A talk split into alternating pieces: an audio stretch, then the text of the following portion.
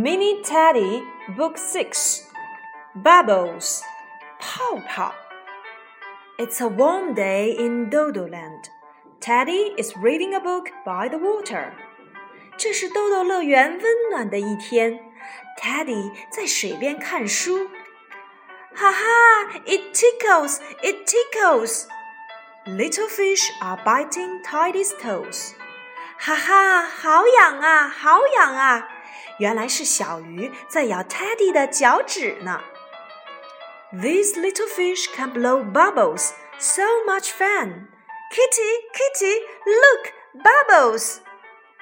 小鱼会吐泡泡，多好玩啊！Kitty, Kitty，快来看泡泡。Where are the bubbles? Here. Oh, bubbles! 泡泡在哪里呢？在这儿。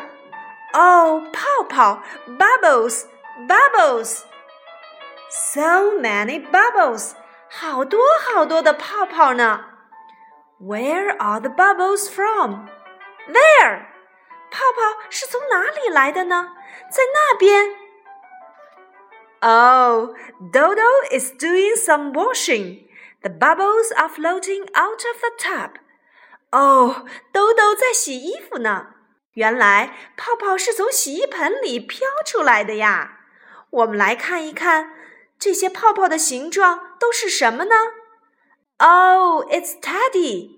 哦，这个泡泡是 Teddy。Oh, that's a car！那个泡泡是一辆小汽车。It's an apple！哦，这个泡泡是一个大苹果。So many bubbles！这么多有趣的泡泡啊 ！bubbles, bubbles.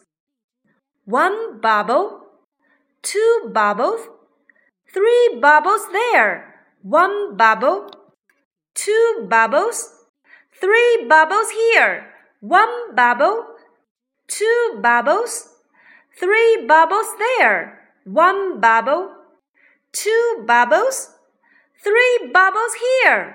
小朋友们，我们快来一起数泡泡吧。 one bubble, two bubbles, three bubbles there. One bubble, two bubbles, three bubbles here. Got it? Let's count. 小朋友们，我们一起来打泡泡吧。